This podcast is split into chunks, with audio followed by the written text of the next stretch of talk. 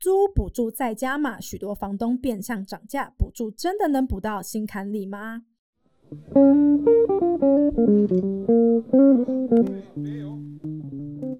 亲爱的朋友，你们好，欢迎来到城市有事吗频道。我们将寻访与城市相关主题，让我们在云端交流，一同走入城市，关心城市大小事，发生什么事？大家好，我是文涵，我是彩倩。哎，文涵是台南人，对不对？我记得你也在台南有租房子。对啊，我在台南读书，然后我那时候就是因为没有床，就去外面租房，然后在也住了两年了吧。嗯，了解。但是，嗯，租的房子都是自己喜欢的吗？因为我自己是租经验是算这是第二次租，那第一次租的话，就是因为毕竟在有限的选择下，就觉得好像没有那么的符合，所以到这次选择上就是会有比较。着重的点像是需要对外窗，然后甚至是希望台水台电啊，因为我那时候房东在电费的部分有些是一度五块的，我就觉得太对学生来说真的太吓人了。对，你讲到这个一度五块，我之前 就是台电不是前一阵子有涨价嘛，嗯，然后我那时候听我朋友说，台北现在一度会喊到呃六点五甚至七块都有，太夸张，我觉得不行，那个感觉真的是。哇塞，我真的会被电费吓到。对，我也觉得，我当时听到什么也太吓人了吧？这样一个月要付多少钱才可以？对啊，嗯，而且其实这样也表示说，其实买呃，不管是租房啊、买房，在台湾啦，就是这种价钱这么高的情况下，这个我们有时候会觉得，我们好像在选择租房，就是说，哦，我到底要选 A 间、B 间、C 间？其实好像至少在青年租屋的状况啊，我发现我身边的很多人跟我都是，就是我们是在选择说。我们负担得起，然后很多可能我们不一定喜欢，嗯、但是我们至少付得起。我们每个月有地方住，那我去租。可是这样其实看起来，我觉得这个自由选择是有一个框架底下的，对不对？对啊，而且就是我觉得在学生其实又更明显，就是因为我们毕竟没有就是自己的收入嘛，然后有时候就是需要靠家人的帮助这样子。那针对我们自己学生来说啊，针对租金的部分就是相较比较敏感一点，因为租金可能就是。毕竟是我们需要去跟家人谈的，所以在沟通上就是真的是有时候会有一个大的 抗争，就是在谈论那个部分这样。但其实，在租的条件下，然后能用到那些租金能租到的地方，真的是选择非常有限。嗯嗯。而且大家都其实都希望可以住套房啊，但是真的很不得已，有时候会去租家庭式，然后。可能跟人家一起合租之类的。对，我也有朋友就是租家庭式，然后他最刚开始其实是当然大家都是希望说啊以套房为主，嗯、后来找一找找一找发现哇这个租金尤其台北嘛租金太吓人了，嗯、最后他其实也只能被迫去选择就是很多人的那种家庭式雅房。然后我那时候问他说，哎，那你家庭式雅房租多少？他他现在租的这个租金已经超过他薪水的三分之一。有这么多哦，很夸张，而且它是雅房，然后就想说天哪！然后像是其实他前面刚刚讲啊，我自己在台南，因为我也不是台南人嘛，我也是租房子。然后我不知道文涵知不知道，前一阵子有那个呃租金补助加嘛。哦，我知道，我知道，我之前有想要去做租金补助的加码。然后我记得我们今年的话好像已经开跑了吧？然后政府就是好像提供了大概是两千到八千的租金补贴，就是看你的情形。然后我看。新闻最近好像有发现已经开始核发了，然后蛮多人也是渐渐开始拿到这样子。但其实就想说，就是感觉能拿到当然是不错啊。是，刚刚我还讲到这个已经开跑了这件事情，其实他刚开跑的时候我也超兴奋的。我那时候看到那个，我就花 IG 脸书，然后就看到哎有人在讲这件事情，我就赶快去查，然后我发现我自己也符合资格。那像在台南我住的那一区的话，一般户青年的加给最高是两千六。然后那时候哎，两千六加减补，而且还不错。嗯、然后后来我就回家，赶快去翻那个我的租约，然后我就发现啊，我租约上面写说，如果我去申请的话，我要上缴两千块。那这样就等于说我一个月申请的两千六里面，我有两千是变相在涨房租，那我实拿就有这六百块。我那时候就想说，这六百块到底有没有必要？哇！这感觉好像又有点违背当初就是做这件事情的初衷啊，因为感觉政府一开始就是希望可以真正就是补助到我们这些真正需要拿这些租金补助的人这样子。那我就想说，其实因为我之前有想要去租金补助嘛，然后我那时候是去低卡搜寻，然后看到蛮多的，就是我是想知道那个流程跟相关，就是可能什么时候会进账啊，因为毕竟就是比较关心的事情嘛。是，对啊。但是其实我又看到很多问题，就是很多人就发现好像房东是不是那么的乐意去做这件事情，然后让你去申请补助这样子，然后又看到有些说什么哦，因为我就是可能。后天的嘛，然后很多套房这样子，然后一个人去办这样的补助，房东知道之后。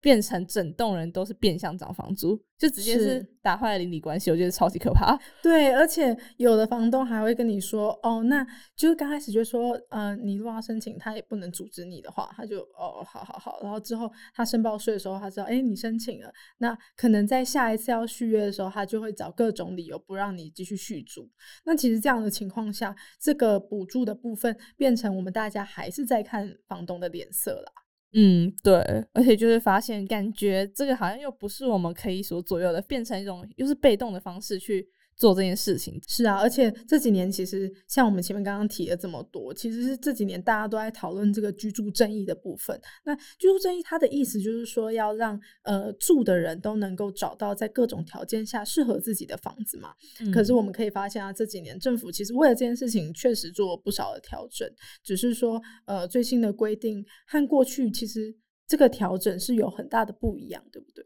对，我觉得在租金补助的部分的话，其实现在条件蛮宽的啊。嗯，我满十八岁就可以申请了，所以大学生其实都可以做申请的动作，而且就是不需要房东的硬件证明，就是你其实拿了你的租约契约去做相关的申请就可以了。现在审查身份是往下查的，上面像爸妈的财力证明也不会去纳入审查的范围。所以越来越多人就是做租补助的这个动作。对，因为其实像不管是大学生啊，还是刚出社会这个年纪，其实很多人是没有在跟家里拿钱的。嗯、不管说爸妈到底有没有钱，有没有房产什么的，其实如果是自己负担的情况下，确实现在这样的新规定可能会对呃申请的人更友善一点，对不对？嗯，对。而且现在就是可以看得出来，因为蛮多人有这样的需求，然后政府也有就是扩大加码的部分，然后希望就是可以真正的实际去落实租金补助的部分。但是可以发现，因为我刚刚说到那些房东问题啊，就感觉好像又是一个变。就是上面有办法，但下面又是另外一样操作，这样真的，因为这些规范就是像我们刚刚讲了这么多，其实它对于租房的人啊，这个新规定是放宽了很多嘛。嗯。可是难免都会有漏洞，像我们最刚开始提到，其实台湾房东普遍对房客的这个租屋补助申请是非常排斥的啦。嗯。那呃，文涵认为主要的原因是什么？就是我觉得，因为。感觉看下来，我自己收集资料那么多，我觉得就是因为你去做申请动作嘛，那房东从自用住宅然后变成自用租屋的部分，可能就他的税收就会增加。那我看到就是比较夸张，像是地价税就会变成五倍，然后所得税也会增加。那对于房东来说，持有的成本增加，相对的补助就会变成他们这样的压力。那这个部分可能就会变成我们租客来承担。就会像是你刚刚说的那个情况，可能申请两千六，然后实拿可能变六百块这种，对，超夸张的，对啊，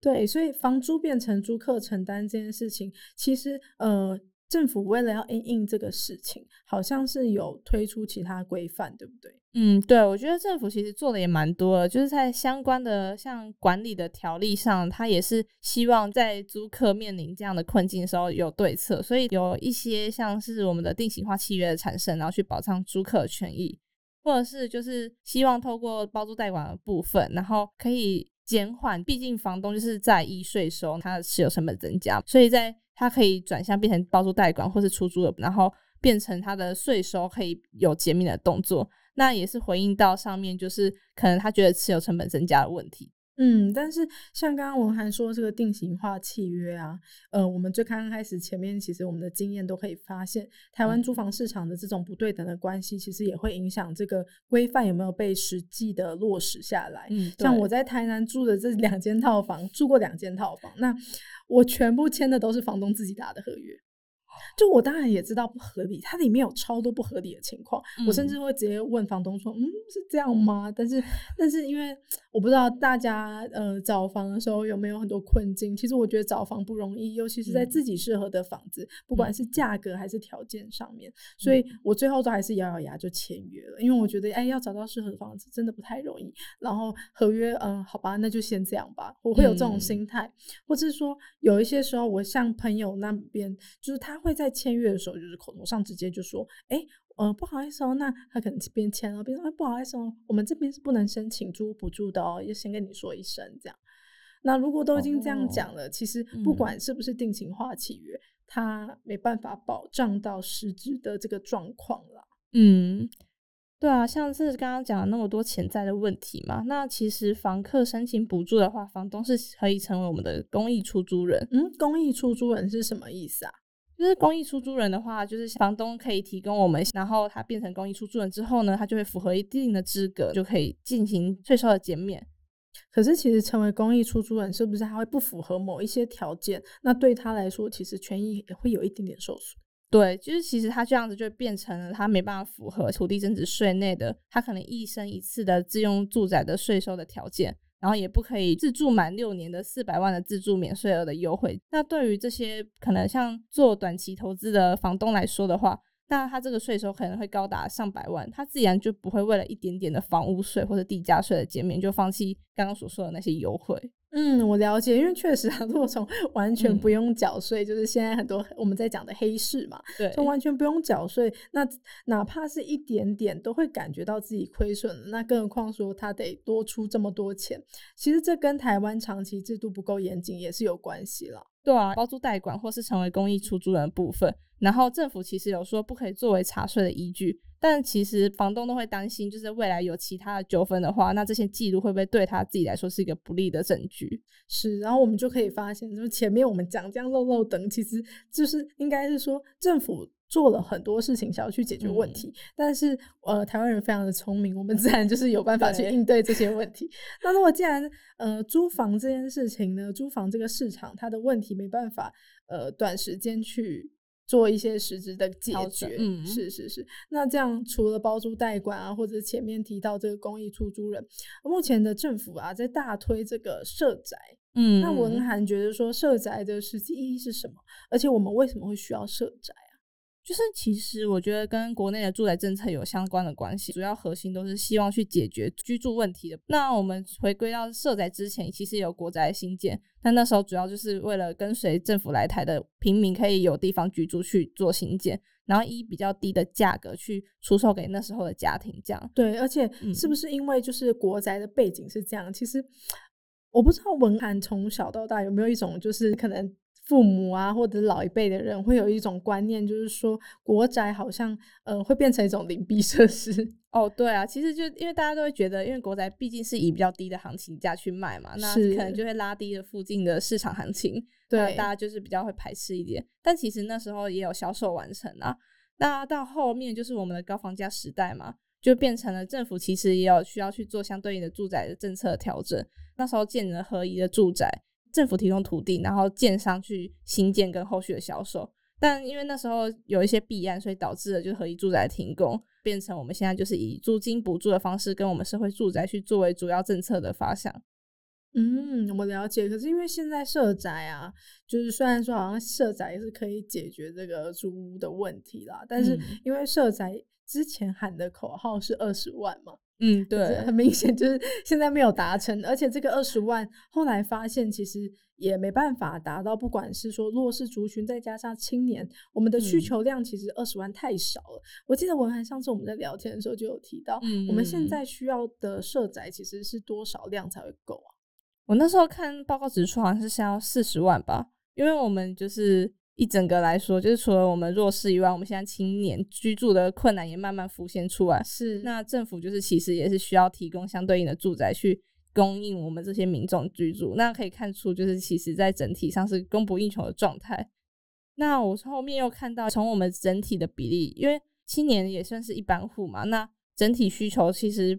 已经高过于刚刚所说的四十万，可能他们觉得甚至六十万才有办法，就是符合我们未来居住需要的那种量。那既然就是说现在社宅也不够。然后租屋市场的问题就是又臭又长的，我觉得就像壁癌，你知道，每次每次有壁癌，然后你就跟房东说，哎、欸，有壁癌可以来解决吗？然后房东来的时候就把那个表面挖掉，随便漆个油漆，然后大概两个月后又发现怎么又开始脱落。对，我觉得这就是台湾的租房的问题，就是好像好像政府弄一点事情出来，哎、欸，好像哎、欸、好像有解决，马上又发现啊没有，那个应对的问题又出来了。对，就真的是就是哎。所以，我们我们有没有国外的状况可以去看看？说，哎、是不是跟台湾不同？那有没有部分是台湾可以参考的？像在日本的话，其实他们也有针对自由率的问题，然后提出了空屋对策的特别措施法。那针对他们那时候一年没有使用的房屋，去去取消他们的税收优惠，那房东的持有成本就会瞬间提升了三四倍嘛，空屋就会渐渐的释出，那房屋就会渐渐在。